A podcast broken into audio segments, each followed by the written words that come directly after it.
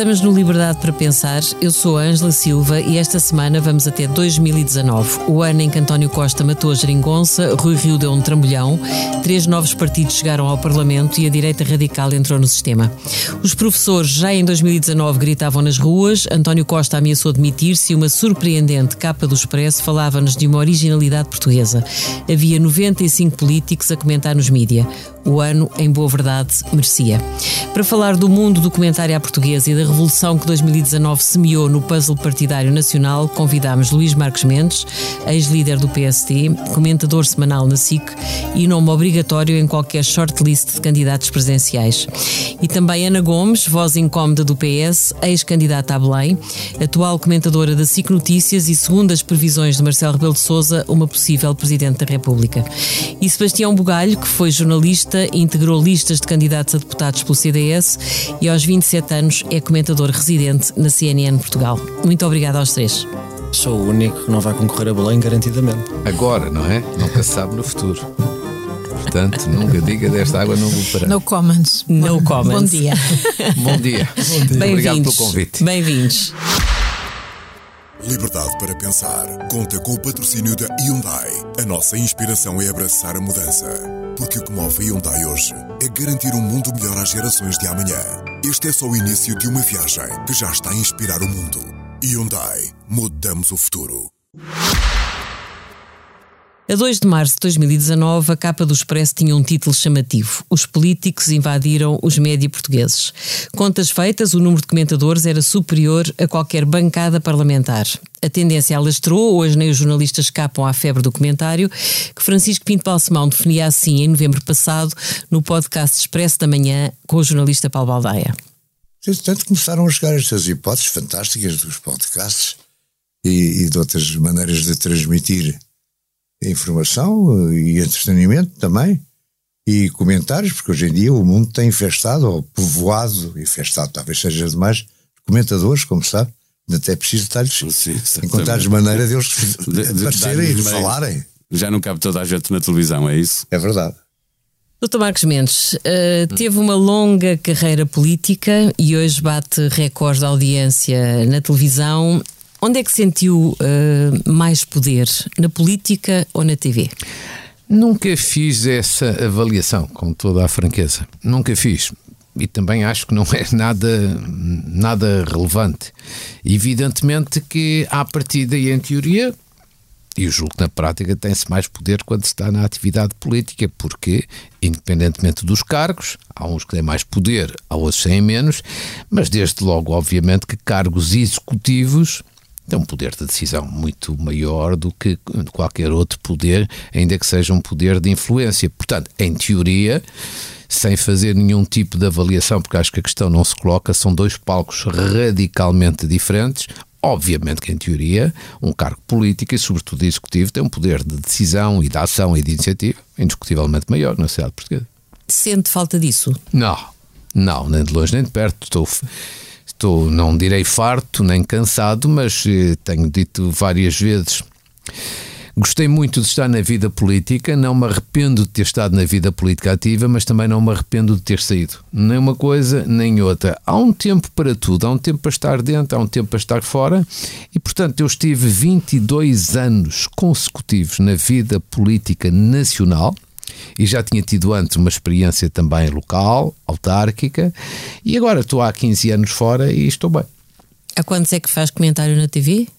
13 anos. 13 anos. Uhum. 3 anos no início uhum. na antiga TV 24 e 10 anos agora na SIC, feitos agora há dois dias. Está quase a bater o recorde de Marcelo Rebelo de Souza, ah, ou seja, às tantas a TV ainda nos vai dar mais candidatos presidenciais, não? É tudo muito prematuro, quer dizer, então estamos a 3 anos. Se pensarmos no percurso feito por Marcelo Rebelo de Souza, não é nada prematuro. Não, mas estamos quase na reta final. Não, eu não, quer dizer, primeiro não, não vejo as coisas, quer não vejo as coisas assim. Acho que a história dificilmente se, se repete. Uh, e, mas em qualquer circunstância, e assim nós estamos a, no início de 2023, a três anos falta. de distância, a vida política portuguesa, a primeira, uma das lições que hoje em dia se tira da vida política é que as coisas estão muito, estão muito aceleradas, é verdade.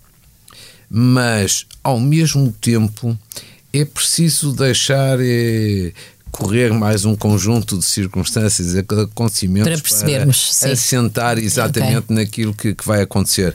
Eu acho que talvez daqui a um ano e meio juntarmos aqui, vocês juntar-nos aqui para um debate essa Ah, natureza, podemos, podemos combinar isso. Seja, Se calhar temos que mais ir é quem vai ser os candidatos a primeiro-ministro. Mais clarificador. Quem vão ser os candidatos ah, está, está convencida que há legislativas antes das presidenciais? Estou. Ah, muito interessante. Ah, muito, muito interessante. Estou convencida disso. É uma Pedro Nunista. não, também sou. Não, desculpe lá, não, também não, sou, não resisti. Mas não é por isso. Mas não é não por resisti. isso que penso isso. Esta, parte, esta parte não deixa de ter relevância porque é assim. Uh, eu não sei se vai haver eleições legislativas antecipadas ou não há.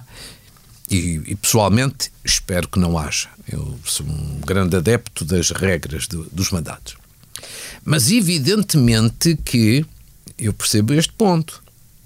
Do ponto de vista político, faz toda a diferença, até para potenciais candidatos claro, potenciais, haver legislativas saber antes se ou o não. calendário é aquele que Claro. está definido ou se o calendário vai ser. E há quem diga, Mas para deixa-me quem, só há quem diga esclarecer para, que para quem isto- faz mais diferença é para si. Por causa do regresso de passo escolha ao PSD ou não. Evidentemente que em termos, em termos apenas, estou a dizer apenas em termos analíticos, portanto pode fazer diferença o candidato, se o calendário é um ou se o calendário é outro. Eu, eu, em qualquer circunstância, estou convencido que o calendário será aquele que está aí previsto. Mas estamos para ver. Sem eleições antecipadas. Mas eu ta- deixa-me só esclarecer que eu não, Sim, claro. eu não afirmo que haja eleições antecipadas. Então, eh, Não as quero também, Sim, mas claro. É admito que hipótese. sejam muito prováveis. Muito É uma prováveis. hipótese, claro. É consensual que os anos de comentário político de Marcelo Rebelo de Sousa lhe estenderam a passadeira para, para Belém. Um desafio. Aceita comentar o putativo candidato Luís Marcos Mendes? Eh, Eu não sei quem é que vai ser candidato. Acho que ainda estamos muito longe das eleições presidenciais e não alinho nesse tipo de campeonatos. Não alinho nesses peditórios, devo dizer. Não lhe sugere nenhum. nenhum, nenhum Não, acho que ainda estamos muito longe. Acho que há outras coisas mais importantes para comentar, que são mais relevantes para as pessoas. Acho que é um. um um exercício eh, que, que não me interessa. Eh, Mas não a, preocupa, reconheço não a que- preocupa que, pensar sem quem dúvida, poderão ser os eventuais candidatos de direita? De, de direita e de esquerda, que desde que sejam de facto eh, eh, pessoas com, eh, Então- com, com então- um perfil de intervenção democrática. Apoiaria, deixa-me perguntar-lhe, apoiaria o engenheiro António Guterres se ele regressasse ao país? Ui, eu não vou especular sobre quem é que podem ser os Muito candidatos. Não, não- acho que isso é, é uh, gastar tempo inutilmente. Muito Agora, bem. posso é dizer-lhe que, sem dúvida, que acho que uh, o comentário político foi decisivo para a eleição do presidente uh, Marcelo Rebelo de Sousa. Uh, uh, e, e sim, tem a ver com as suas próprias ca- capacidades e a simpatia que granjeou, etc. E, e- e- hoje, na era das redes sociais e da intervenção não mediada, uh, não obstante, uh, a mediação através dos mídias tradicionais, designadamente a televisão e a rádio, é realmente muito importante. E é por isso Muito que bem. vemos uh, sujeitos que andam no comentário do futebol, de repente Aterrarem. uh, aterrarem no comentário político e na intervenção política. Doutor Marcos Mendes, responde ao mesmo desafio. O que é que acharia de uma candidata presidencial como Ana Gomes? Ouça, eu não vou também entrar. Eu concordo com a Ana Gomes, é tudo tão cedo, tão prematuro. Quer dizer, eu elogiei a Ana Gomes nos meus comentários quando foi candidata presidencial da última vez. Portanto, se decidir ser da próxima vez, seguramente que não vou retirar aquilo que disse. Será mais fácil fazer oposição na televisão ou ao leme de um partido político? Não, eu acho que isso não, é, não se deve comparar também. Quer dizer, um, um comentador não é suposto nem fazer oposição, nem fazer de, de poder. É suposto fazer análise, fazer comentário e, portanto, cada um no seu estilo. Portanto, eu não faço oposição no, no comentário, nem essa é a minha intenção, nem o meu desejo, nem o resultado final. Essa, para essa parte de uma agenda política e partidária, para esse peditório, digamos assim, entre aspas, já dei, mas há 15 anos que, que não faço e não tenciono voltar a fazê-lo. Mas deixe-me fazer-lhe só uma outra pergunta. Claro. O doutor dá muitas notícias, tem muita informação de vários agentes políticos, inclusivamente do governo. Sente que o comentador fica um bocadinho hum, à mercê dos poderes que queiram aproveitar para fazer campanha? Não. Não, tudo, quer dizer, eu só posso responder por mim, evidentemente, uhum. portanto, cada, cada caso é um caso e cada pessoa responde por si, mas não, eu sinto-me completamente à vontade, tranquilo, eh, para criticar quando entendo criticar, para elogiar quando entendo uhum. elogiar. Uhum. Que me recordo ainda no domingo passado, no último comentário, uh, elogiei uma ministra e critiquei o primeiro-ministro. Uh, no mesmo comentário é, é uhum. normal, é normal que, que assim seja.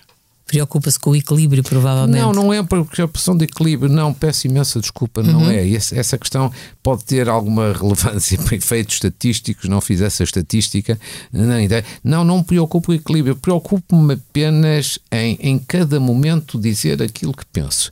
E umas vezes é simpático para uma parte, outras vezes antipático uhum. para outra. Ou seja, a minha preocupação é fazer comentário na base daquilo que eu penso, daquilo que uhum. é a uhum. minha convicção. Se é mais equilibrado, menos equilibrado, as pessoas apreciarão. Ana Gomes, os seus comentários têm um registro diferente dos de Luís Marques Mendes. São mais uh, truculentos e talvez mais contundentes na crítica. Um, o que é que a fascina no comentário político? É, é a intervenção política? É a intervenção cívica? Exatamente. É o quê? É a intervenção cívica, que é também política. É a minha forma de ter intervenção política neste momento. Preferia ter no partido? Não. Uh, tive, tive no partido enquanto achei que tinha condições para ter no partido. Uh, sou membro do partido, do PS, sinto-me socialista. Uh, mas isso nunca me impediu de ter pensar pela minha própria cabeça. Nunca dependi do partido. Tive toda uma carreira profissional independente do partido. E, e, eu penso que essa independência foi eh, realmente muito importante. E hoje até me sinto mais uh, liberta do que nunca. E penso que uh, justamente eu tenho muito mais exigência em relação ao meu partido que em relação aos outros, como é natural. e, e, e muitas vezes em, em, o, o, grande drama dos partidos é justamente fecharem-se sobre si próprios e serem avessos às críticas e não suscitarem a, a, própria autocrítica. Portanto, eh, na medida em que eu penso que isso é útil, eh, que reflete o ponto de vista de muitos, eh, de muitos socialistas, de muitos setores da população e, sobretudo, que põe o dedo em algumas feridas que eu, para que eu penso que tenho uma sensibilidade especial porque, porque, porque sou socialista.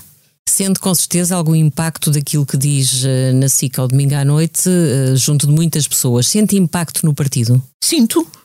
Uh, sinto impacto no partido e sinto impacto fora do partido, de muita gente, de muitos quadrantes que justamente reconhecem que eu não estou ali num, numa atitude clubística, que nunca tive e que acho que é que é redutora na política. E que ponho os dedos em algumas feridas e naturalmente que uh, procuro obter eh, estudos, assuntos, leio, falo com pessoas, incluindo com pessoas do Partido Socialista e do, e do próprio governo, e, e tiro as minhas próprias conclusões e procuro justamente trazer ao conhecimento da opinião pública coisas que muitos gostariam de pôr para debaixo da, mesa. Olha, por exemplo, esta decisão do apagão sobre o apagão fiscal. que não é por acaso que se leva seis anos para parir uh, aquela uhum. decisão, decisão judicial. Uhum. É, é, é, porque, obviamente, há um intuito exatamente. E, e, estamos a falar de uma queixa, de, um, de uma participação que, que, resulta de um governo socialista, de um governante socialista e que tem o tratamento que tem e numa, e numa questão fundamental para o país, porque tem a ver com as transferências para o offshore que estavam a ser feitas, olha, exatamente no período em que o Banco Espírito Santo estava a pedir, por um lado, às pessoas que viessem subscrever lá uns papéis que não valiam nada eh, aos balcões e, ao mesmo tempo, a transferir às pasadas o dinheiro para o exterior. Se isto não importa aos cidadãos portugueses, então não sei o que é que importa mais. Sebastião, e não importa que haja um crescente domínio uh, de não jornalistas por, por este espaço público de informação? Faz-te confusão isso, que tu que foste jornalista? Não, não, sei se me faz confusão. Não, até porque eu olho para a democracia de uma forma um pouco mais livre do que fechada em gavetinhas. Eu acho que há muitos bons políticos com instintos jornalísticos e acho que há muitos jornalistas com faro político. Tu, tu, por exemplo, não é verdade, Angela Silva? Acho que todos concordaremos aqui e nesta tu, mesa em relação a isso. mas, mas, mas, não, eu não, eu tenho uma visão mais liberal, mais anglo-saxónica, se quiseres disso. Acho que esta ideia de estarmos todos enfiados nas nossas próprias etiquetas, com medo de entrar na corporação alheia, é uma coisa muito portuguesa, mas muito prejudicial Olha, às é liberdades. É curioso porque na Grã-Bretanha, aliás, eu não conheço nenhum país europeu onde aconteça aquilo que acontece em Portugal, e essa notícia do Expresso explicava isso, que é teres comentadores que são uh, pagos porque têm uma prestação regular uh, nos órgãos de comunicação social. É uma coisa que tu vês, por exemplo, na América, mas na Europa praticamente não há.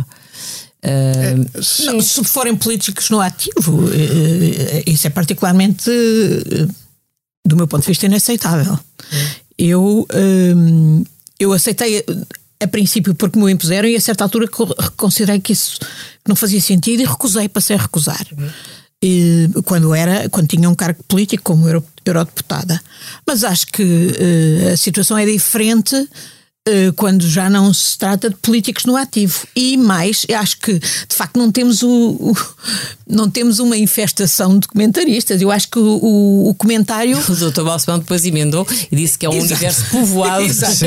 Mas a primeira expressão o comentário que saiu reflete as diferentes perspectivas, as, as diferentes uh, percepções e aí concorrem uh, todos aqueles que se sentem habilitados a, a, a dar a sua opinião o, sobre o, os factos, sobre a realidade. O comentário, no meu entender, uhum. é obviamente uma plataforma política ou de participação, como dizia a, a doutora Ana Gomes, cívica. Uh, nesse sentido, nós temos que perceber que no mundo anglo-saxónico há uma continuidade da carreira política depois do exercício de cargos executivos. Isto é, o senador McCain esteve no Senado durante 30 anos. Uh, o senador Mitt Romney foi candidato a presidente e agora é senador, já mais velho do que qualquer pessoa sentada nesta mesa. Uh, portanto, nesse sentido, nós não temos essa cultura, nós não temos nenhum ex-primeiro-ministro sentado no Parlamento. No Reino Unido temos, pelas minhas contas, três. Portanto, temos a Liz Truss, o, o, Boris Johnson e a Theresa May. Infelizmente cá, não sabemos, cá, não sabemos cá, continuar a, usar a, as vantagens é, mas, dos séniores qualificadíssimos. Mas, que... mas, se calhar sabemos, Angela, e se calhar é por isso. Eu não sou político, nem tenho de ser político, nem no ativo, nem, nem, nem não, reformado. Não, é político, todos somos nem, políticos. Nem mesmo sim, sim, mas, é político, mas institucionalmente é falando, agora o, o, o, ponto é, nós, se não tivéssemos políticos no comentário, e eu não quero estar aqui a defender nem o Dr. Luís Marques Mendes, nem a Dra. Ana Gomes, se não tivéssemos políticos no comentário, estava, desperdício seria estávamos maior. a prescindir da sua experiência, do seu uhum. ponto de vista, quando, por exemplo, no Reino Unido há uma Câmara dos Lordes, há uma Câmara dos Comuns recheada das governantes, que cá não existe. Quer dizer, se eles não tivessem no comentário cá, iam estar onde? Em casa? Marcos Mendes, sente, sente isto? Sente que há uma, uma incapacidade de utilizar os políticos mais experientes do país? Eu, eu vejo, eu vejo sobretudo esta questão lá dos, digamos assim, dos políticos a fazer comentário político. Não acho, uma, digamos assim, uma, um título muito feliz, mas pegando neste título só para efeitos práticos. Eu, eu vejo isso por todo o mundo. Eu vejo isso por todo o mundo. Eu vejo, eu vejo de maneira diferente. Não é só assim, cá. Há pessoas que estiveram na vida política ativa e que deixaram e que estão a fazer comentário político numa televisão, numa rádio ou escrevem nos jornais.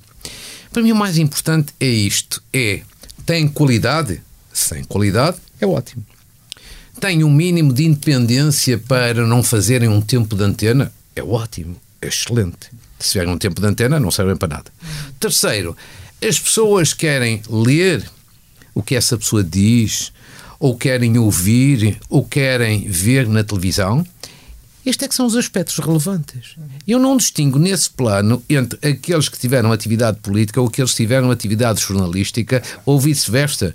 O que é, o que é, ou quem ainda tem. O que é importante relativamente a pessoas que estão na vida política ativa, eu já acho diferente de um modo geral, quando se vê na televisão, por exemplo, um dirigente de um partido ou é, um membro da política ativa, um deputado em debate com, com outro deputado, eu não considero que isso seja comentário. Sim, mas tem havido é, imensos. Tem não, havido não, imensos. Mas, mas, isso é uma coisa diferente e pode haver, para, não uhum. tem nada de, de ilegítimo. Sim. É uma confrontação mas, de pontos agora, de vista. Agora, são, coisas, são coisas diferentes. Aí é uma confrontação, é um debate, é cada um exprimir os seus pontos de vista, mas isso faz parte da dialética da vida partidária e os órgãos de informação também lhes interessa isso uhum. e aos partidos também. Eu acho que esse é um plano distinto, distinto, distinto. Outro plano é sei lá, alguém como eu, fiz vida política e partidária ativa durante 22 anos, já o disse. E depois deixei. E passado uns anos, uh, tive esta experiência, esta aventura que não de resto nem imaginava, foi-me proposto por um colega seu um dia e por uma estação de televisão. E leva estes anos. Se as pessoas acham que há em mim, mas com aqui nos meus colegas é rigorosamente o mesmo. São duas pessoas com qualidade, são duas pessoas com inteligência, são duas pessoas com, com experiência, portanto, ajudam a sociedade a formar opinião, ajudam, têm, têm qualidade. Para mim, o mais, o, portanto, o importante é isso. Há 10, ou há 20, ou há 30. Acho que a questão quantitativa não é nada relevante. O importante é saber: tem qualidade? Ótimo. Tem independência? Ótimo. As pessoas apreciam? Muito bem. Talvez pelo risco de achar que, essa independência se perde pelo caminho, a Presidente do Sindicato de Jornalistas, na altura em que o Expresso publicou esta notícia, veio comentar que isto era dar o ouro ao bandido. Ou seja, que de certa forma as redações estavam a hipotecar uh, parte dessa independência ao darem muito palco aos comentadores. A Ana Gomes quer comentar este, este tipo de receio? Não, eu gostava que as redações tivessem condições para eh, cumprir as suas funções com independência. Uhum. E infelizmente muitas vezes não têm. Isso está para além das redações. Uhum. Tem a ver, por exemplo, com as estratégias dos grupos empresariais que tomam conta das redações. Uhum. Uh, penso que isso é que devia preocupar mais. Uh, olha, o Sindicato de Jornalistas e, no fundo, todos nós, porque é uma questão realmente de de, de, sanidade política, de qualidade da democracia, termos mídia realmente independentes, onde as pessoas podem expressar as suas opiniões e que não são. Mas a eh, sensação uh, que há muitas vezes. Antena, sim, ou... sim, a sensação que há muitas vezes é que as relações estão muito descapitalizadas claro. e que há, há, há um certo vazio do lado dos jornalistas que depois é preenchido com a notoriedade de comentadores, com grande capacidade de fluência no discurso, com pensamento estruturado e que. Uh, que há uma certa concorrência. Penso que isso é verdade. O, Sebastião está-se a rir. Eu estou, não, estou-me a rir porque eu não vou generalizar a crítica. Eh, tenho, uma, tenho muitos amigos jornalistas e, aliás, acho que a minha geração de jornalistas tem gente com muito futuro. Tem, e, pela, e com grande qualidade. E pela, qual eu tenho, e pela qual eu tenho a maior admiração. Mas muita precariedade. Muitos deles passaram por esta casa e alguns deles ainda, ainda aqui estão. Mas eu também tenho, sem generalizar a crítica e sem esquecer esta, estes meus uh, colegas e amigos por quem tenho a maior admiração, também tenho que dizer eu conheço muitos comentadores políticos e militantes de partido com mais independência do que muitos repórteres políticos. Uhum.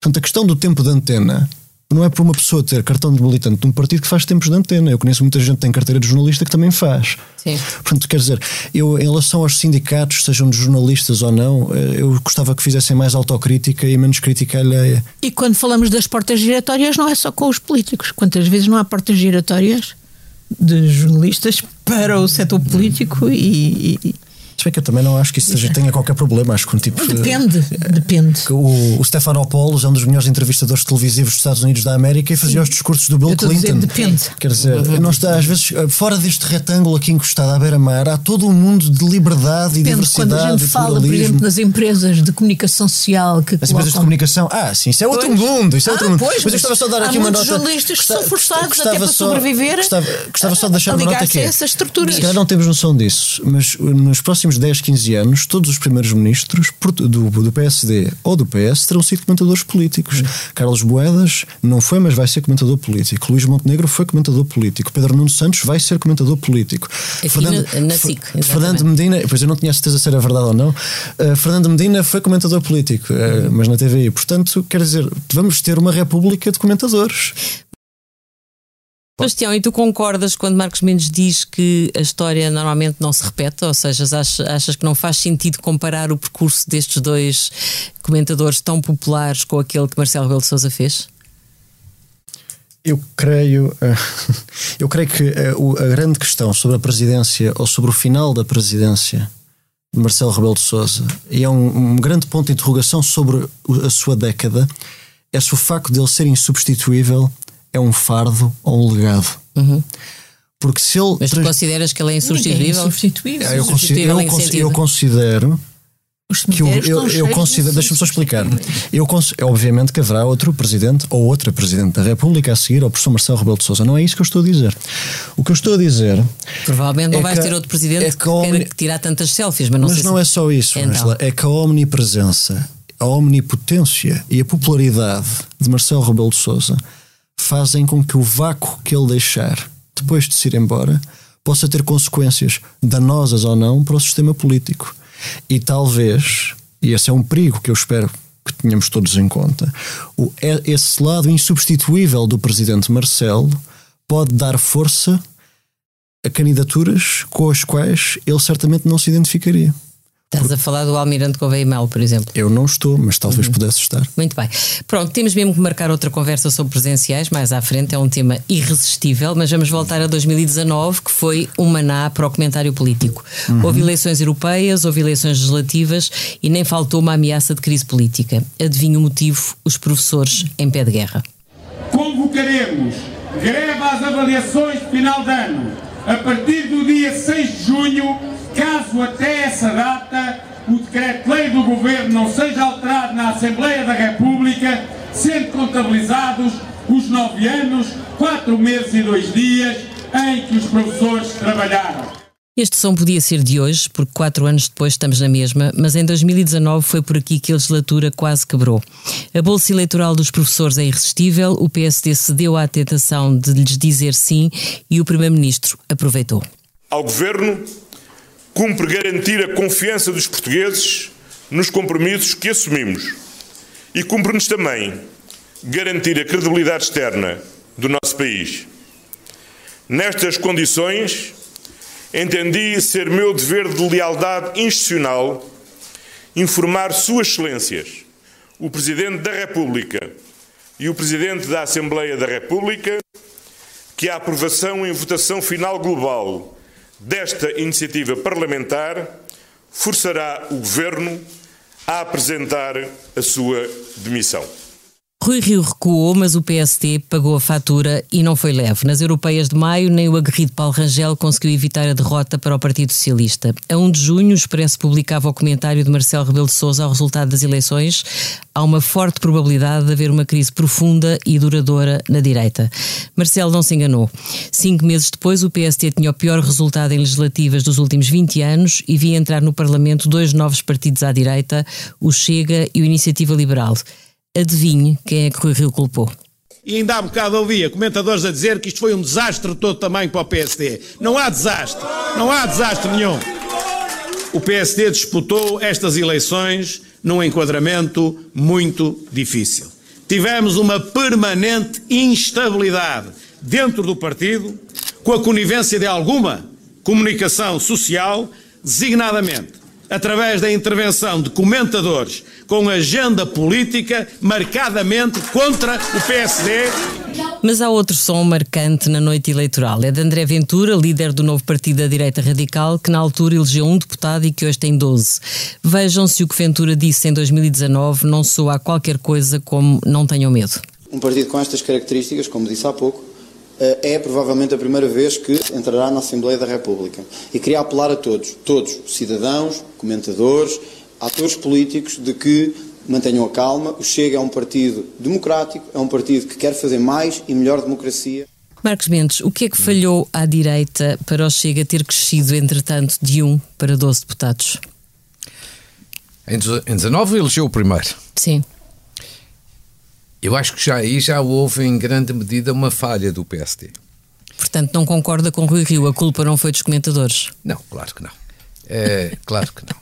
Eu acho que 2019 é de facto um ano politicamente muito especial.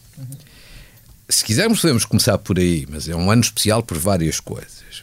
É, primeiro, talvez seja um ano especial porque é aí que verdadeiramente na prática acaba a geringonça não acaba de direito, mas acaba de facto. Entrou em morte cerebral a partir daí, depois eh, morreu dois anos mais tarde. E, portanto, 2019, com o resultado das eleições e tudo quanto se lhe seguiu, é o fim da geringonça, portanto, um projeto que, que foi que foi aqui protagonista durante quatro anos. Isso faz, desde logo, 2019, um ano especial. A geringonça entrou em morte cerebral, depois foi a certidão de óbito pouco tempo. Mas essa mudança à esquerda não tinha Depois, necessariamente que dar o resultado já, que deu à direita. Já é? vamos à direita. À direita é o surgimento no Parlamento de dois partidos, cada um com um deputado, Iniciativa Liberal e o Chega, e evidentemente que hum, esses partidos e os seus líderes têm mérito indiscutível no resultado que tiveram. Mas eu acho sinceramente que o PSD, pela oposição pífia que fez, contribuiu em grande medida para isso. Ou seja, o PSD foi uma oposição eh, sem acutilância, sem assertividade. Não é insultar ninguém, não é insultar ninguém, mas não teve uma oposição firme e, portanto, foi gerando na área de direita e do centro-direita a necessidade e a conveniência de surgirem com força outras formações políticas. E, portanto, este é também um elemento importante de 2019. E depois acho que há um terceiro elemento. Qual é? Tem muito a ver com a atualidade. É que foi a oportunidade perdida se os, relativamente a uma ideia de maioria absoluta. Uhum. Se os portugueses queriam dar ao Partido Socialista uma maioria absoluta, para o país tinha sido muito mais útil ter sido Naquela em 2019 altura, do que ser agora. Uhum. Esta veio fora de tempo. Eu já Uhum. expliquei isso há um, vários meses. Veio no tempo errado. Ora, nessa ocasião, poderia ter muito maior utilidade. O governo estava mais fresco, menos, canse, menos cansado. E manda a verdade que se diga, julgo que foi aqui o Sebastião que já recordou e bem há instantes, que o governo partiu para essa campanha eleitoral, leia-se o Partido Socialista, o partido do governo, praticamente com maioria absoluta nas sondagens, pois que é depois António Costa fez uma campanha tão má, tão má, tão má, Que a perdeu pelo caminho. que foi perdendo em dia a dia que a campanha eleitoral ia evoluindo. Portanto, eu acho que há aqui três factos políticos relevantes de 2019. Por isso é que você tem razão a dizer que foi um bom ano para comentadores. Ana Gomes, Ana Gomes é muito, tem sido muito crítica e muito frontal naquilo que acha que se deve fazer ao, ao Chega. No fundo, defende a tese da cerca sanitária, portanto, com o Chega nada. Agora, olhando para aquilo que se passa na Europa, vemos que já houve várias coligações, por exemplo, do PP com o Vox em Espanha e vemos a senhora Meloni em, em, em Itália a normalizar eh, consideravelmente a direita radical. Aliás, é uma, uma convicta europeísta nesta altura, ou parece ser. Ah, nós estaremos condenados a, a ter que alinhar com uma onda que alastra pela Europa a olhos vistos. Não, justamente. Não estamos. Eu quero começar por dizer que concordo com a análise que o Luís Marcos Mendes fez sobre ah, as eleições de 6 de outubro de 2019, da procura de uma maioria absoluta que foi perdida por responsabilidade do, próprio PS.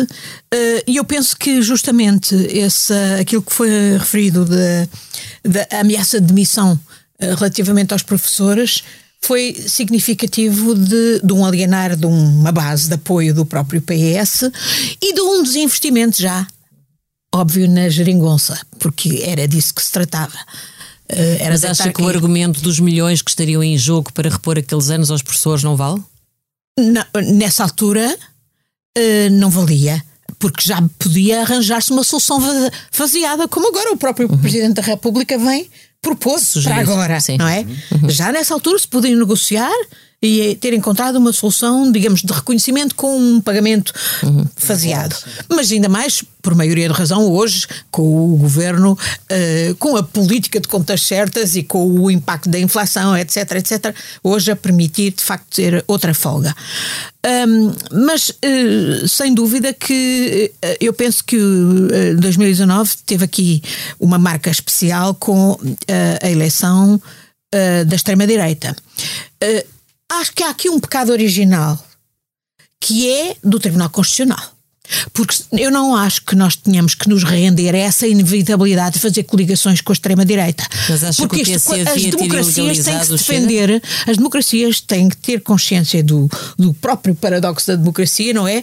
E têm que se defender daquelas forças antidemocráticas que querem chegar através de meios democráticos ao poder exatamente para as destruir. E é aí que os tribunais constitucionais deviam ter, de facto, um papel determinante. Sobretudo um tribunal constitucional no- nos termos do nosso país, nos termos da, da Constituição Portuguesa, e quando o partido se legaliza em 2019, justamente em abril, com 2.500 assinaturas falsas, isso identificado pelo, pelo próprio Ministério Público, com um programa que era anticonstituição, que previa o acabar da escola pública, o acabar com o SNS, previa a saída da União Europeia e previa a saída da ONU. Considera que também foi, também foi uma oportunidade perdida essa? foi uma oportunidade perdida pelo Tribunal eh, Constitucional. eh, Que legaliza um partido nestas condições, claro que tinha um, um programa para o banha da cobra que, que, o dirige perfeitamente adequado, que se vai mudando cada vez que já não é o que era. Já não é o que era, mas infelizmente a prática, uhum. designadamente depois em 2021, viu-se nas eleições presidenciais, era uma prática completamente fascista e racista,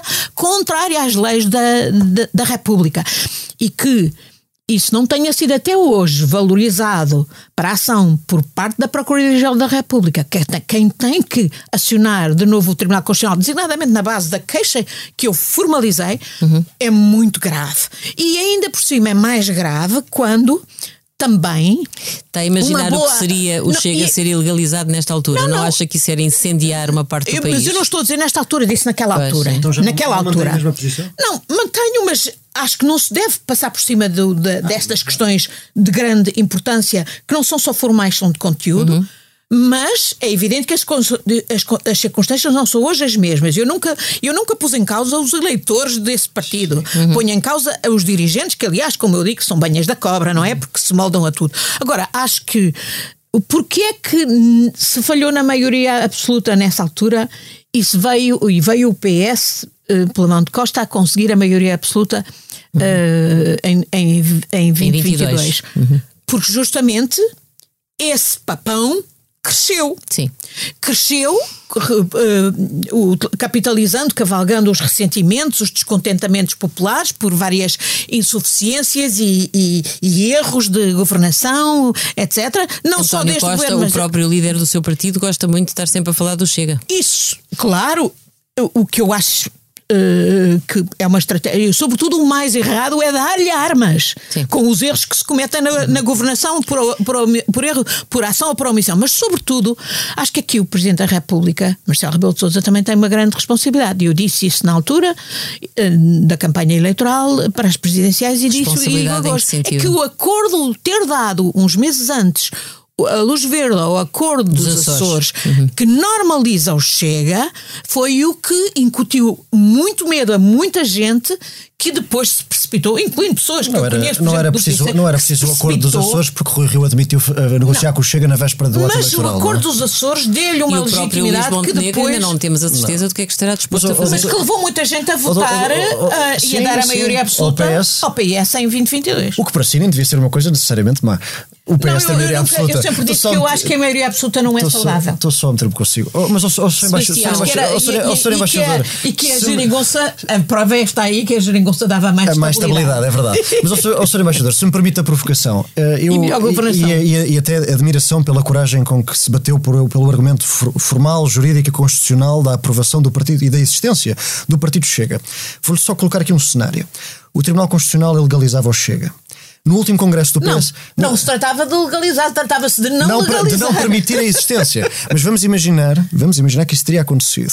No último congresso do PSD, que foi o ano passado, de forma muito discreta e pouco falada, foi aprovada a eleição do líder em primárias. Agora imagine o que é que era André Ventura a concorrer pelas casas do Benfica fora do país, para as primárias do PSD, depois de Luís Montenegro perder as europeias e sem passo escolho voltar. Diga uma coisa, ele ganhava ou não ganhava? Oh, Sebastião, e, o, e os programas dos partidos, ele ganhava. as agendas dos partidos são irrelevantes? Não, Quer dizer, tem, tem, tem, tem, sido, tem, tem, tem sido irrelevantes. Não, mas eu acho mas que justamente está... não são, e é para isso que há uma, uma instituição chamada Tribunal Constitucional que deve ou não legalizar o, os partidos O meu ponto é que legalizar o Chega não legalizava o aventurismo, não é verdade? Marcos Mendes, como é que se dá a volta a isto? O Chega está implantado, tem 12 deputados, as sondagens dão um partido a crescer à direita.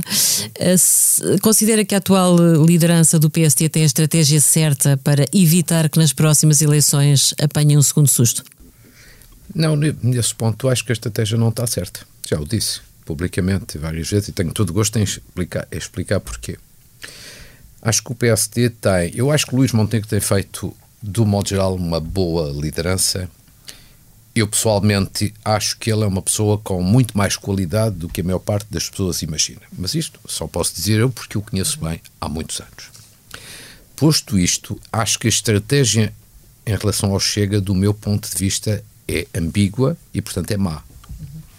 E acho que esta ambiguidade não favorece acho que nem a democracia nem favorece o PSD. Explico de uma forma muito rápida. A democracia é mais ou menos óbvio, é, está dito. Agora, não favorece o PSD porquê? Eu acho que o PSD eh, deveria ter uma posição muito clara de dizer que vai às eleições e forma governo, se essa for a vontade dos portugueses, sozinho ou acompanhado da iniciativa liberal. Ponto. Mantendo esta ambiguidade em relação ao Chega, o PSD está a perder votos, digamos, na área do centro e do centro-esquerda. Num momento de forte desgaste do Partido Socialista, em que o PS quebra brutalmente nas sondagens, o que se vê é que essas pessoas desiludidas com o governo não se transferem para o PSD, transferem-se quando muito para a abstenção. Em grande medida tem a ver com esta ambiguidade política e estratégica em termos eleitorais do PSD. Portanto, o PSD com esta ambiguidade está a perder nos eleitores moderados do centro e até do centro-esquerda. Segundo, também perde à direita, porque evidentemente se se criar a ideia que votar no PSD ou votar no Chega é mais ou menos a mesma coisa, porque eles a seguir se vão entender, evidentemente que as pessoas Desmobiliza. ficam as pessoas Claro. desse, dessa área política ficam livres e não há um voto útil na- como deveria haver no PSD. E portanto, eu estou convencido, eu acho que esta ambiguidade é um erro. Já Luís Montenegro diz que é uma questão de tempo, que vai esclarecer dizer, o que é que é- fará ao Chega, mas que na também já- altura que ele considerar adequada, só que não percebemos qual é a adequada. Deixa-me Ser depois das deixa- eleições na Madeira, deixa-me caso só, precise dele ou não. Deixa-me só dizer o seguinte, deixa-me só dizer o seguinte, eu estou absolutamente convencido, já o disse, que Luís Montenegro vai quebrar esta ambiguidade e não vai fazer de hoje à amanhã nenhum entendimento com o Chega. Conheço-o Uhum. suficientemente bem para poder isso. Acho que ele nunca vai fazer qualquer entendimento. Agora, E acha que é isso que agora o PSD quanto prefere? mais tarde quebrar esta ambiguidade, eu acho que pior. Pois. O Portanto, doutor acha que é mais isso que o cedo- PSD prefere? Diga, desculpe. E acha que é isso que o PSD prefere? Repare, não, estou convencido que o PSD, na sua esmagadora maioria, é isso que prefere, mas também não é essa parte que me incomoda assim muito. Porque acho que os líderes existem para definir um caminho. Os líderes não existem apenas para fazer uma sondagem e serem coordenadores. Um líder é um líder. Ou então é um coordenador. E um líder tem que ter convicções e tem que ter coragem de as assumir, mesmo que aqui ou lá isso tenha algumas dificuldades, senão não é líder. E um líder que não arrisca nunca na vida tem sucesso. Portanto, eu acho, eu acho que a convicção de Montenegro é na boa direção, mas evidentemente que enquanto existir ambiguidade, É, a acho que isso não é benéfico Sim. para ninguém. Sebastião, o PSD está a precisar de um novo líder? Não, ainda não perdeu eleições e o PSD já se mostrou avesso, até contra o próprio Luís Montenegro, a substituir um líder com base em sondagens. Portanto, nesse sentido, eu acho que as europeias serão um bom teste do, do algodão e até serão um bom teste do algodão para a relação com o Chega. Porque não, não vale a pena ter ilusões sobre a reação de André Ventura a essa campanha eleitoral, em que selecionará o PSD como alvo a abater, precisamente porque é um adversário do seu espaço político. Portanto, não serve de nada ter ambiguidade em relação ao nosso inimigo numa eleição que é daqui a um ano. Mas, mas eh, eh, eu estou muito curioso para entender melhor o timing de Luís Montenegro, mas também concordo com algo que o Luís Marques Mendes disse, que é também não convém subestimar o atual presidente do PSD. Se, eles têm uma, se ele tem uma estratégia definida na sua cabeça, vamos esperar que ela se concretize. Mas eu gostava, se me permites, Ângela, dizer uma coisa sobre 2019 e sobre as coisas que se passaram neste ano. Eu fui ler todas as capas do Expresso desse ano e selecionei aqui quatro manchetes. Maioria, maioria dos obstetras sem aptidão para fazer ecografias. Costa recusa mexer no dossiê dos professores. Rendas fazem disparar pedidos de habitação social. Isto foi há quatro anos. São programas de hoje que mostram que temos uma democracia em, em- em lata de conserva. Bom, e entretanto tivemos umas eleições que deram a maioria absoluta. Ana Gomes, e, e com essa maioria absoluta, como é que antevê que à esquerda o Partido Socialista se possa apresentar nas próximas eh, legislativas? Um, Geringonça Nevermore. Com muitas dificuldades. Tenho muita apreensão pelo PSD, pelo PS, pelo PS. Eh, em relação ao PSD, concordo com a análise que acabou de ser feita pelo, Luís Marcos Mendes e pelo Sebastião. Ahm, e acho que, de facto, além do mais, eh, há princípios, há valores que contam eh, para muitos eleitores realmente democráticos e, e, e, e, no fundo, sugerir que se pode ir atrás de uma agenda que acaba por, por, por ter que se considerar eh, da extrema-direita é realmente eh, desvirtuar a, a, democracia e atentar contra a democracia. Em relação ao, ao PS, eu tenho muita preocupação e por isso eu disse ainda há dias que, que o PS tem que, que se cuidar. Há uma, a principal preocupação resulta de.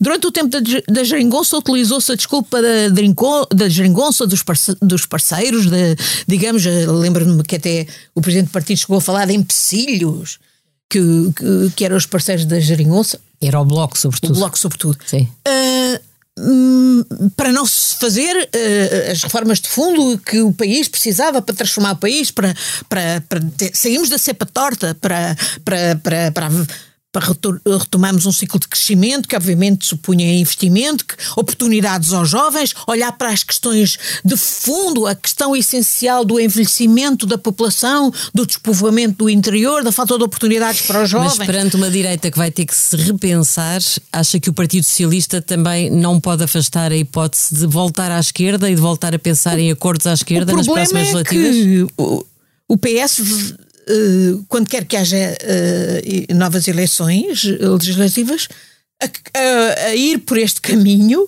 vai com um lastro muito pesado de não ter feito o mínimo que, e, já não ter alibi, já não ter também, desculpa. Também ia com o lastro pesado em 22 não, e ganhou. Mas, não, mas nessa altura havia um fator determinante que era o medo, o tal papão. Eu conheço mas, pessoas que toda a vida votaram no papão não vai embora. E a pandemia questão... tinha diluído muito a energia no país. Exatamente. Sem dúvida. Agora, nesta altura, não há desculpa nenhuma para o PS não ter esse elan transformador e, de facto, este último ano, como o Presidente de resto disse, eh, foi um ano perdido. E, e esperemos que, eh, que 23 não seja, mas temo que possa, eh, pelo andar da carruagem, carruagem uh, não vai muito bem. E, portanto, isso vai tudo uh, pesar para, para, para o PS, ainda mais se tiver que haver eleições antecipadas e, portanto, tiver que haver uma nova liderança do PS. Muito bem, são tudo ecos de, das mudanças a que assistimos em 2019, mas 2019 teve muito mais que se lhe diga. Desapareceram 170 obras da coleção de arte do Estado português. Jair Bolsonaro chegou a presidente do Brasil. Na Amazónia arderam 900 mil hectares de floresta. Portugal teve a visita da jovem ativista ambiental Greta Thunberg. Em Paris ardeu a Catedral de Notre-Dame e o Expresso deixou o saco de plástico e passou a vestir saco de papel. Neste ano perdemos Agostina Bessa Luís, Freitas do Amaral, João Gilberto e José Mário Branco, o homem que explicou a cantar que tudo é feito de mudança.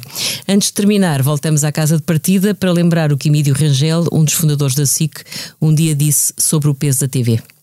Portanto, se, uh, uma estação, no fundo eu vou à, à minha velha e permanente tese, uma estação que tem 50% de share, vende tudo, até o Presidente da República.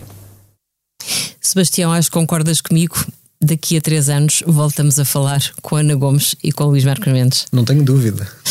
Na próxima semana vai estar cá o Paulo Baldaia, com 1978, quando Portugal somou três governos num ano. Depois virá a Cristina Figueiredo com 2018 e eu volto daqui a três semanas para falar de mulheres, porque em 1979 Maria de Lourdes Pintacil chegou a primeira-ministra em Portugal e Margaret Thatcher chegou ao poder em Londres. Até breve.